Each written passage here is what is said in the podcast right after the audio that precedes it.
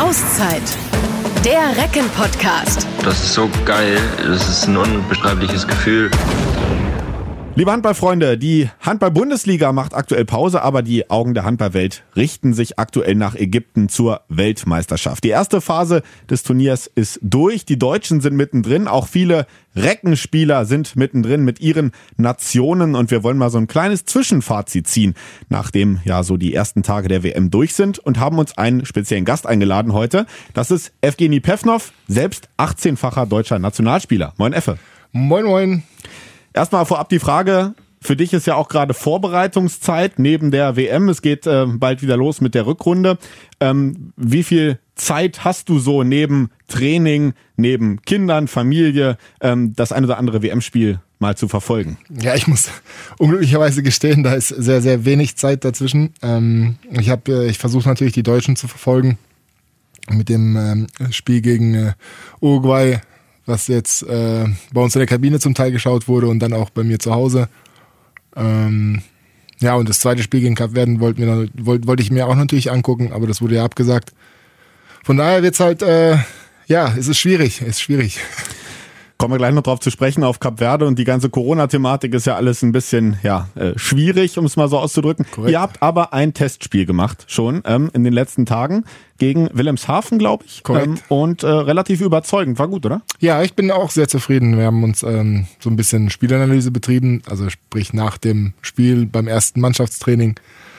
Äh, habe ich mich mit ein paar kurz geschlossen und ähm, wir waren doch sehr zufrieden, wie wir aufgetreten sind und ähm, dass wir trotz Ausfälle will ich ja jetzt nicht sagen, weil es ja nicht so ist, aber trotz äh, ein Bruchteil der eigentlichen Mannschaft äh, so souverän aufgestellt, äh, so souverän aufgespielt. Ähm, ja, Hut ab vor der Mannschaft, auf jeden Fall. Carlos Ortega hat ja, glaube ich, auch den Nachwuchs nochmal gelobt danach. Ähm, zu Recht, absolut. Es war ja, äh, Ergebnis habe ich jetzt gar nicht mehr genau im Kopf, aber es war auf jeden Fall ein echter Kantersieg. Ja, ähm, kann man so Tore, glaube ich. 15 Tore. Ähm, zeigt mal wieder, was da an Qualität auch hinter den etablierten, die ja jetzt bei der WM auch mit dabei sind, viele, ähm, was da so bei euch schlummert, oder? Ja, keine Frage. Also keine Frage. Was man nicht vergessen darf, ist, dass ähm, Ebo natürlich auch ein Sahnetag, Domenico Ebner, ähm, einen Sahnetag erwischt hatte und dort das Ding da praktisch zugenagelt hat. Mm, ja, und grundsätzlich 30, über 30 Tore zu werfen, ist natürlich auch nicht so einfach gegen eine Zweitbundesligamannschaft. Das haben wir geschafft. Und ja, wie du schon ange angerissen hast, ähm, die Bank hinter der Bank, die äh, braucht sich nicht zu verstecken, die kann sich sehen lassen. Domenico Ebner ist vielleicht jetzt auch so ein bisschen die Brücke zu unserem ersten WM-Thema. Leider ist es halt wieder Corona, weil Domenico hat ja selber da so seine Geschichte. Er war bei der italienischen Nationalmannschaft, dann äh, musste er in Quarantäne, äh, dann kam er zurück nach Hannover, dann ist er wieder raus aus der Quarantäne, dann ist er wieder hingefahren zur italienischen Nationalmannschaft. Mhm. Ähm, hast du mit ihm gesprochen? Äh, was hat er da so erzählt über diese Zeit? Also grundsätzlich, also so richtig gesprochen über das Thema habe ich äh, mit ihm nicht. Ich habe mich darüber lustig gemacht, dass es so war.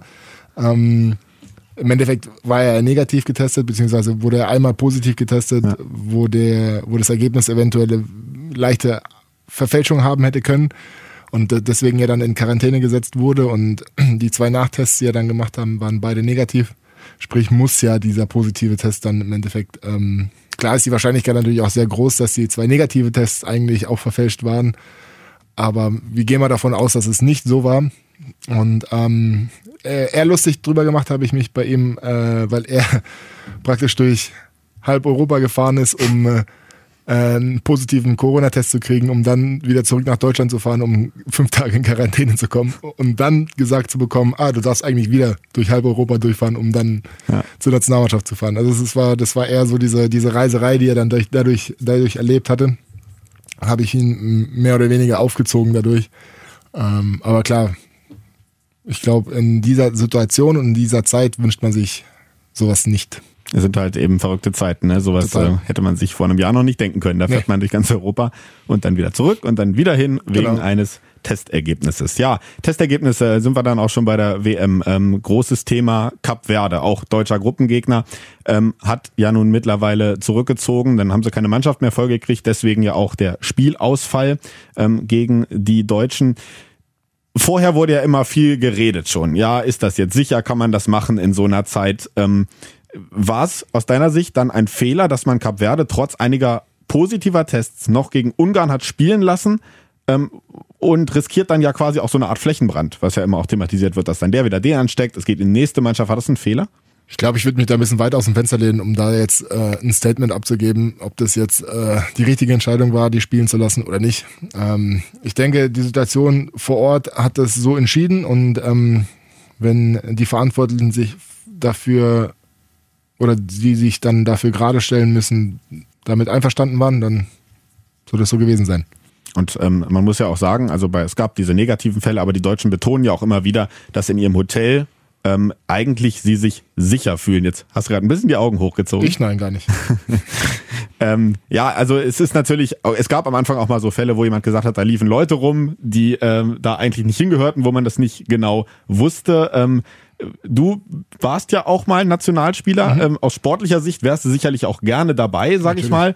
Aber ähm, ist man, wenn man das Ganze drumherum hört, dann auch irgendwo äh, froh, dass man in seiner sicheren Umgebung hier ist? Oder wie siehst du das gerade so? Naja, also sichere Umgebung hin oder her, aber im Endeffekt kannst du dich auch, äh, ich bin jetzt mit dem Fahrrad hergefahren, kann ich mich auch infizieren im Endeffekt. Ne? Ich kann eine, eine Hustewolke, der einer hinterlassen hat, auf dem Fahrradfahren reinfahren und dann habe ich es auch. Also, also ich meine, äh, ich glaube, sicher bist du nirgends vor der Situation oder vor der Krankheit. Ähm, du kannst natürlich dieses Risiko, äh, so gut es geht, minimieren und praktisch in deiner Bubble leben und bleiben und da jetzt nicht unbedingt raustreten.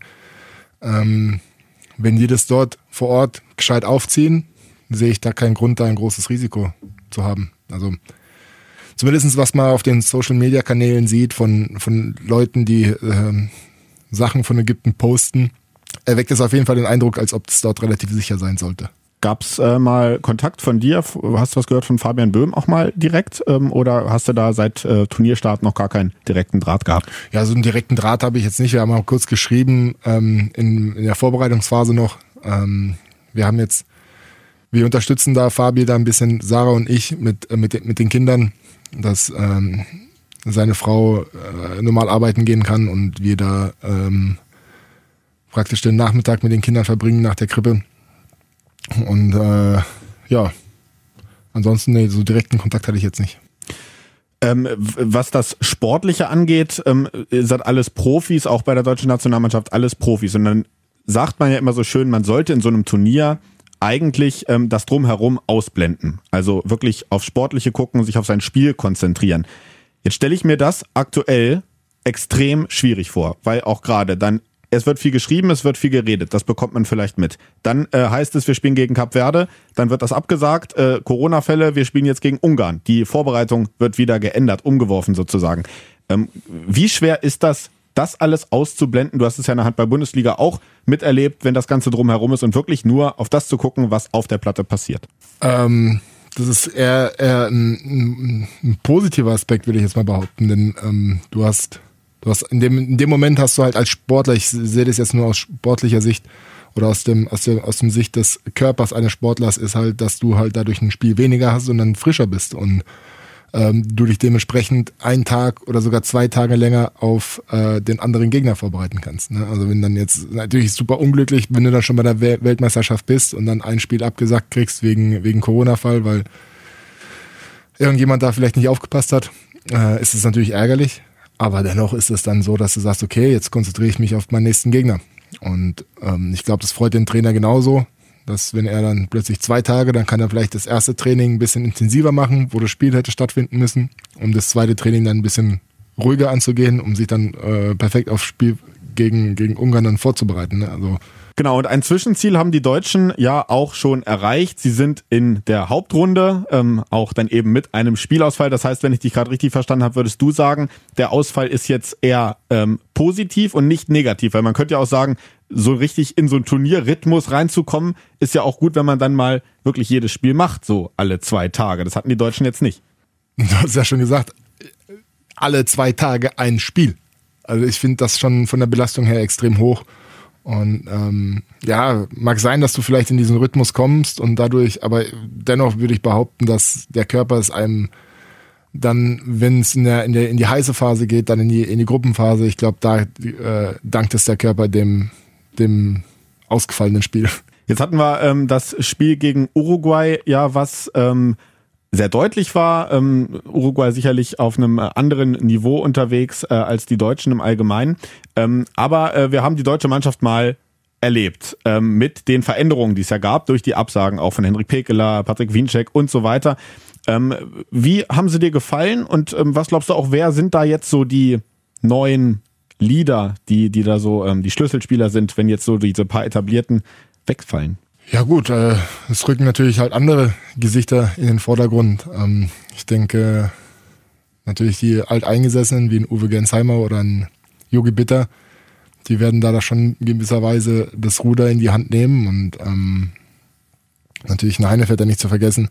Ähm, ja, und was hast du gesehen? Du hast, du hast eine deutsche Mannschaft gegen eine Mannschaft spielen sehen, die für die es überhaupt ein Highlight ist, bei der WM teilzunehmen. Du hast ja, ich meine, wer das Spiel verfolgt hat, der hat ähm, sicherlich eins oder zwei oder eventuell sogar mehrere Schmunzler während dem Spiel gehabt, wo man sich dann halt einfach gedacht hat, oh ja, hm, hm das war jetzt, oh ja, oh, okay, alles klar. Hm, das hätte man jetzt vielleicht nicht so gemacht.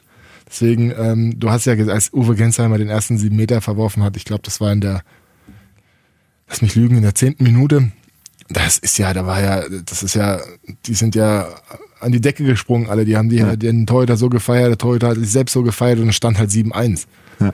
Und ähm, für die ist es halt ein Wahnsinnserlebnis und ich gönn's denen auch, dass sie da dabei sind und auch Spaß daran haben. Und für viele wird es auch eventuell die einzige WM-Teilnahme sein. Und aber ich denke, dass du da als, als Mannschaft dann äh, als deutsche Nationalmannschaft dahin äh, fährst und dann gegen eine Mannschaft spielst, die für die es ein Highlight ist, dabei zu sein und dann zur Halbzeit mit zehn Toren führst, wo du selber, glaube ich, 15 wirfst und die nur vier oder 14-4 stand's, glaube ich da kannst du, da kannst du, da kannst du das, da siehst du nicht, ob die Mannschaft funktioniert oder nicht. Also du siehst es dann, glaube ich, eher in der Mannschaft, äh, in der Situation, wo es dann hart auf Fahrt kommt, wo es dann in der Crunch-Time in der 55 Minute plötzlich 1 plus für den Gegner steht. Und ich denke, in dem Moment wird dann die Mannschaft Charakter zeigen und äh, beziehungsweise da in dieser Situation siehst du, wie der Charakter der Mannschaft ist. Fabian Böhm, ähm, ja, unser Recke im deutschen Nationalteam, äh, der mit dabei ist, ist ja bei euch im Team auch so ein bisschen, äh, natürlich als Kapitän, emotionaler Leader. Ähm, und ich habe aber so ein bisschen das Gefühl, in der Nationalmannschaft nimmt er auch so eine Rolle ein. Er ist ein erfahrener Spieler, ähm, hat schon ähm, viel erlebt. Hast du auch so das Gefühl, dass er da auch mit zu denen gehört, die da vorangehen, so emotional? Ja, emotional auf jeden Fall. Ist spielerisch, hängt natürlich nie, oft nicht vom, vom Spieler selbst ab. Äh, der hat natürlich mit Julius Kühn da jemanden vor sich auf der Position, für, ähm, an dem ist natürlich total schwer vorbeizukommen. Ähm, ich denke, wenn Fabian dann spielt, übernimmt er das Heft und ähm, möchte auch, möchte auch äh, Verantwortung tragen. Ich denke, man, das, das sieht man auch bei uns in der, in der, in der, in der Mannschaft, dass es, dass es so ist. Und ähm, ja, also ich würde ihn da natürlich auch zu den emotionalen Liedern einstufen hat er, glaube ich, mal gesagt, dass ähm, seine, seine Tore äh, gar nicht so das sind, was im Fokus steht ähm, für, für ihn im, im Nationalteam, mhm. sondern das ist auch mehr so, ähm, äh, ja, also wenn er spielt, natürlich äh, spielerisch, dass der, der Aufbau äh, der Angriffe ist und eben äh, auch das Vorangehen, das ähm, Emotionale, ja. um mal zu sagen, kommt Leute jetzt äh, nochmal ran hier, ja, wenn es vielleicht mal nicht läuft. Ja, ne? Ähm, eine äh, Sache, die mich noch ein bisschen überrascht hat, ähm, vielleicht ja dich auch, ähm, Andreas Wolf hat ähm, erstmal pausiert mhm. gegen äh, Uruguay. Ähm, als du das gehört hast, war, äh, warst du überrascht? Nein, muss ich ehrlich gestehen. Ich meine, klar, ich, ich, ich, ich, ich kenne, die Sache ist die, ich kenne äh, Andi äh, persönlich und ähm, ich kann mir einfach gut vorstellen, dass er, dass er ziemlich angefressen war, weil er ein Mensch ist, der immer spielen will, egal, selbst wenn ihm ein Fuß fehlen würde, würde er sich da eine Prothese dran kleben mit Tape und würde sich da ins Tor stellen. Also das ist, das ist so praktisch so ein bisschen sein Charakter. Mm, dennoch verstehe ich die Argumentation, die ich jetzt so am Rande mitbekommen habe, ist, dass er ja scheinbar irgendwie nicht, nicht Verletzungssorgen hatte, sondern irgendwie ein Problem mit seinem Finger hatte. Und äh, es relativ schmerzhaft war, da irgendwie einen Ball drauf zu kriegen was natürlich eigentlich abhält davon zu spielen. Aber wenn Alfred Gisserson dann mit den Ärzten kommuniziert und die Ärzte sagen, ja, bei dem Spiel muss es jetzt nicht unbedingt sein, das tut ihm vielleicht ganz gut, wenn er nochmal ein, zwei Tage lang pausieren darf. Und ähm, ist es dann einfach die richtige Entscheidung. Meine, klar, dass er dann angefressen ist, als Beispiel. Äh, ich weiß es nicht, ob er jetzt, ich kann mir gut vorstellen, dass er angefressen war. Also den Gesichtsausdruck konnte man nicht so gut deuten durch die Maske, als er auf der Tribüne gesessen hat, aber äh, man, ich hab's, aber das, was ich, vielleicht erahnen. Das, was ich dann halt gesehen habe, wieder, dass er auch wieder komplett hinter der Mannschaft stand. Und wenn irgendwie, egal wie stand, dann irgendwie eine gute Aktion war, hast du ihn halt von der Tribüne halt brüllen sehen. Also man hat es nicht gehört, aber man hat es halt äh, gesehen, wenn mal die Kamera auf ihn gezeigt wurde. Ähm, der steht da auch voll hinter der Mannschaft, keine Frage. Und ja, wer will nicht spielen bei solchen Situationen, in solchen WMs oder EMs oder grundsätzlich bei Spielen? Wer eine kleine, kleine Verletzung und äh, dann sagt der Physiotherapeut, ja, wäre vielleicht besser, wenn du aussetzt. Äh, wie siehst du das? Ich will spielen. Ne? Und dann geht er zum Trainer und na, das ist nicht unbedingt notwendig. Es ist notwendig, dass der Effe spielt. Und dann sagt der Trainer, ja, ja, nein, ja, nein, kommt drauf an. Und dann sagst du dann, ja, dann darfst du halt pausieren. Ja, und er hat ja äh, dann auch seinen Einsatz äh, wieder bekommen. Ähm, anschließend Kapverde dann zwar noch nicht, aber ja. ähm, dann eben danach wieder. Schauen wir noch mal so ein bisschen auf die anderen Recken, die äh, sich bei der WM tummeln. Äh, relativ erfolgreich. Ähm, wir haben ja auch gerade ähm, vor der Aufzeichnung mal kurz schon gequatscht und festgestellt, ist es noch keiner raus. Alle haben äh, die Hauptrunde erreicht. Da haben wir ähm, Ivan Martinovic und Ilja Brozovic für Kroatien, ähm, Johann Hansen für Dänemark, Philipp Kusmanowski ja noch nachnominiert worden äh, bei Nordmazedonien. Äh, Alfred Jönsson bei Schweden und äh, Nate Zechte und eben auch Urban Lesjak auch noch äh, nachgereist für Slowenien.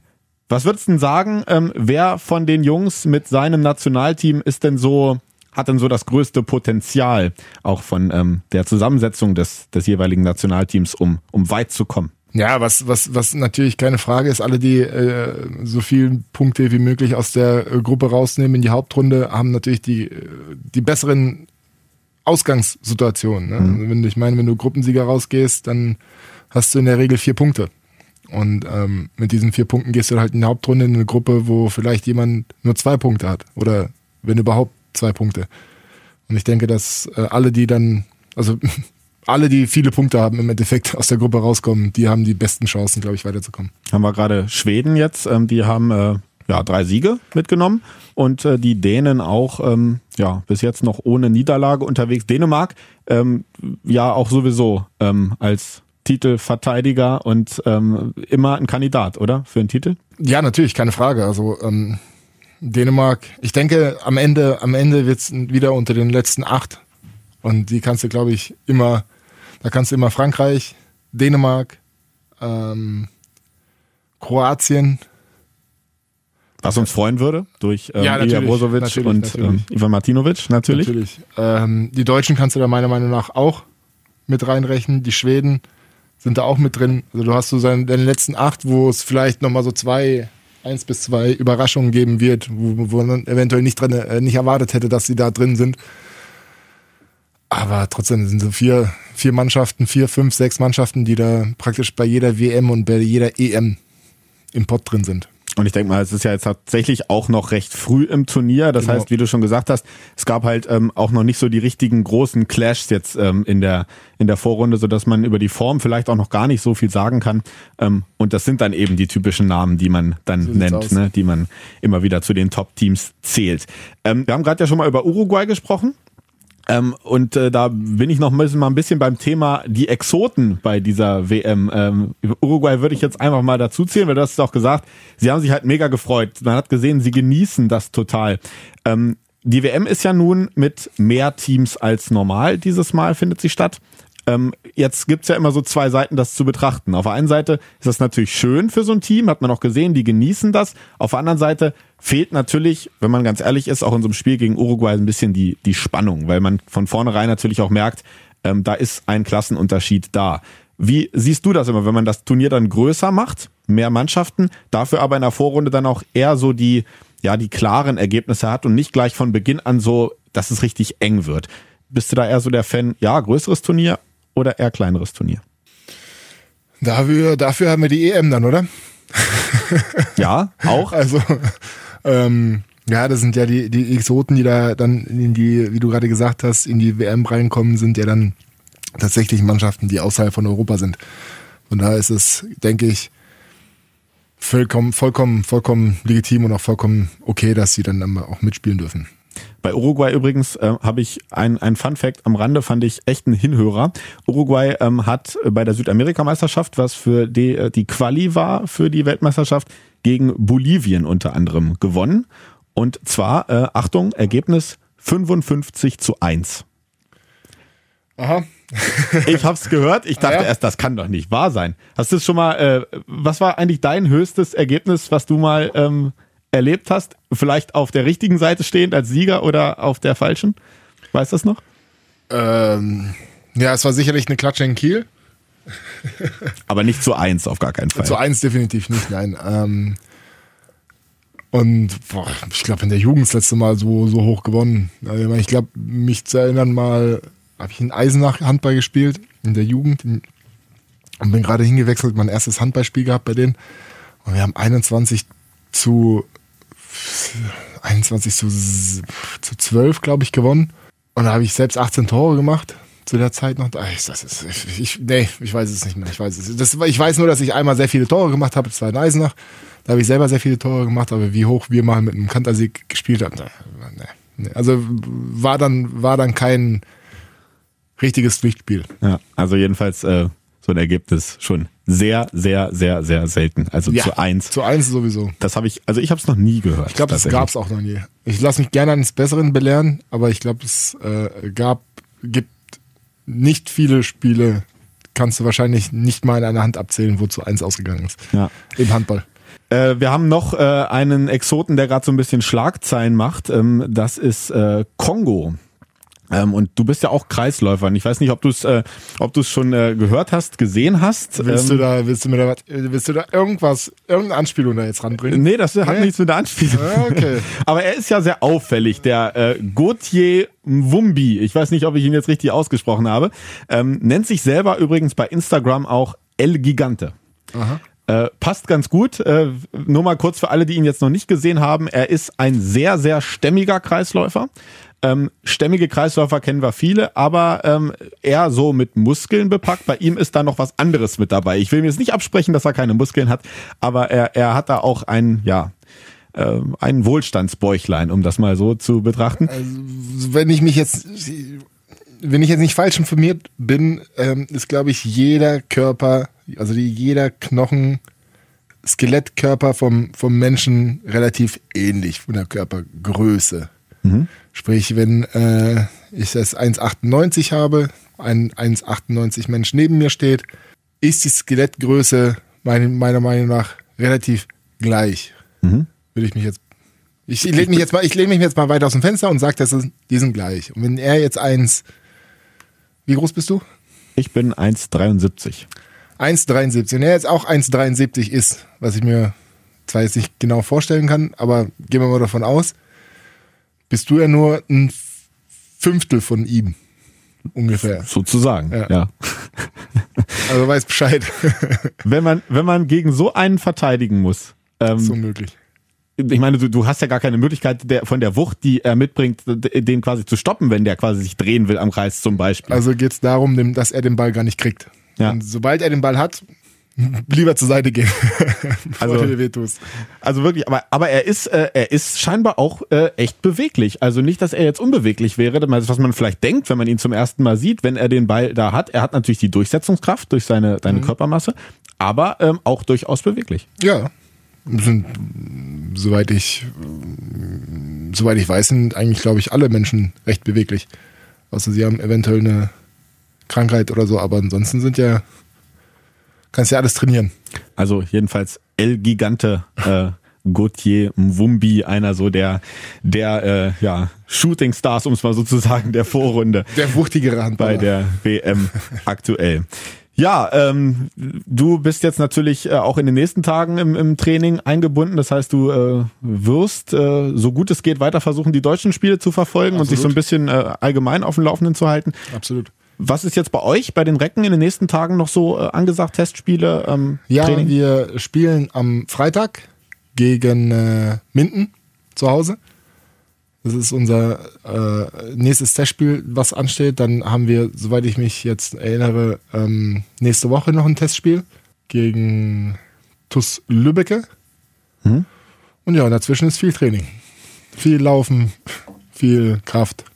Bist du so der, bist du so der Typ dafür? Äh, es gibt ja vielleicht so unterschiedliche Typen, die sagen, oh, dieses ganze Training und immer nur Vorbereitung und das zieht sich, es ist jetzt gar nicht mehr so lange hin, sagen wir mal, äh, aber ähm, die sagen, oh, es kann jetzt wieder losgehen, ich bin lieber so ein Wettkampftyp, es geht Schlag auf Schlag, Spiel auf Spiel. Oder machst du es auch mal ganz gerne, so, so ein Break?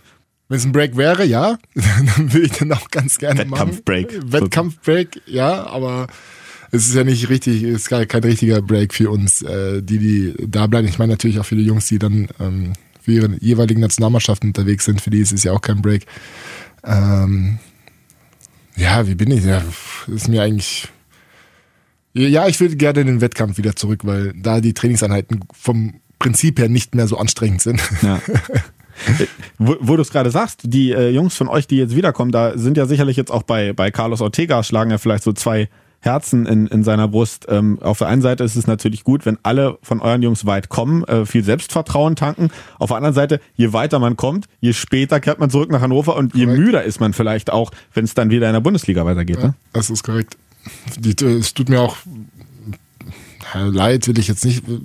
Für den Körper tut es mir dann natürlich leid, aber das ist halt einfach unser Business. Ne? Und wenn du das Finale spielst, dann kommst du nach Hause und praktisch eine Woche später hast du dein erstes Ligaspiel. Ne? Und dann ja. find da jetzt mal irgendwie eine, eine Erholungsphase für die, für die Jungs. Ähm, das ist, ja, es ist einfach alles viel zu, viel, äh, viel zu krass gepresst, meiner Meinung nach. Man könnte es, man, hätte, man könnte es eventuell ein bisschen anders auslegen. Ja, aber gut, Handball muss halt präsent sein, sonst vergisst man den Sport sehr schnell. Ja. Ja, das ist auch ein Thema, ähm, was wir wahrscheinlich heute nicht lösen werden. Es ist ja auch schon lange, lange ähm, im Gespräch, ob die Belastung zu hoch ist und so weiter. Ähm, ich würde sagen, ähm, wir haben so die erste Phase des Turniers jetzt schon mal ganz gut zusammengefasst. Ja. Ähm, freuen uns natürlich jetzt noch auf hoffentlich äh, ja, erfolgreiche Spiele der deutschen Mannschaft, dass es äh, möglichst weit geht, auch mit Fabian Böhm. Und ähm, dann sage ich erstmal Danke, Effe, dass du Sehr mal kurz gerne. vorbeigeschaut hast. Vielen Dank für die Einladung wünsche äh, erfolgreiches Training äh, weiterhin, erfolgreiche Testspiele. Und ähm, ja, wir hören uns äh, vielleicht nochmal wieder im Laufe dieser Weltmeisterschaft. Und heute bist du dran ähm, mit unserem klassischen Ausstieg, nämlich wir sagen gemeinsam Recken, Rocken. Der Recken Handball Podcast, eine Produktion von Antenne Niedersachsen in Zusammenarbeit mit der TSV Hannover Burgdorf. Die Recken! Euch hat dieser Podcast gefallen? Dann hört doch auch den Mama Talk, ebenfalls eine Produktion von Antennen Niedersachsen.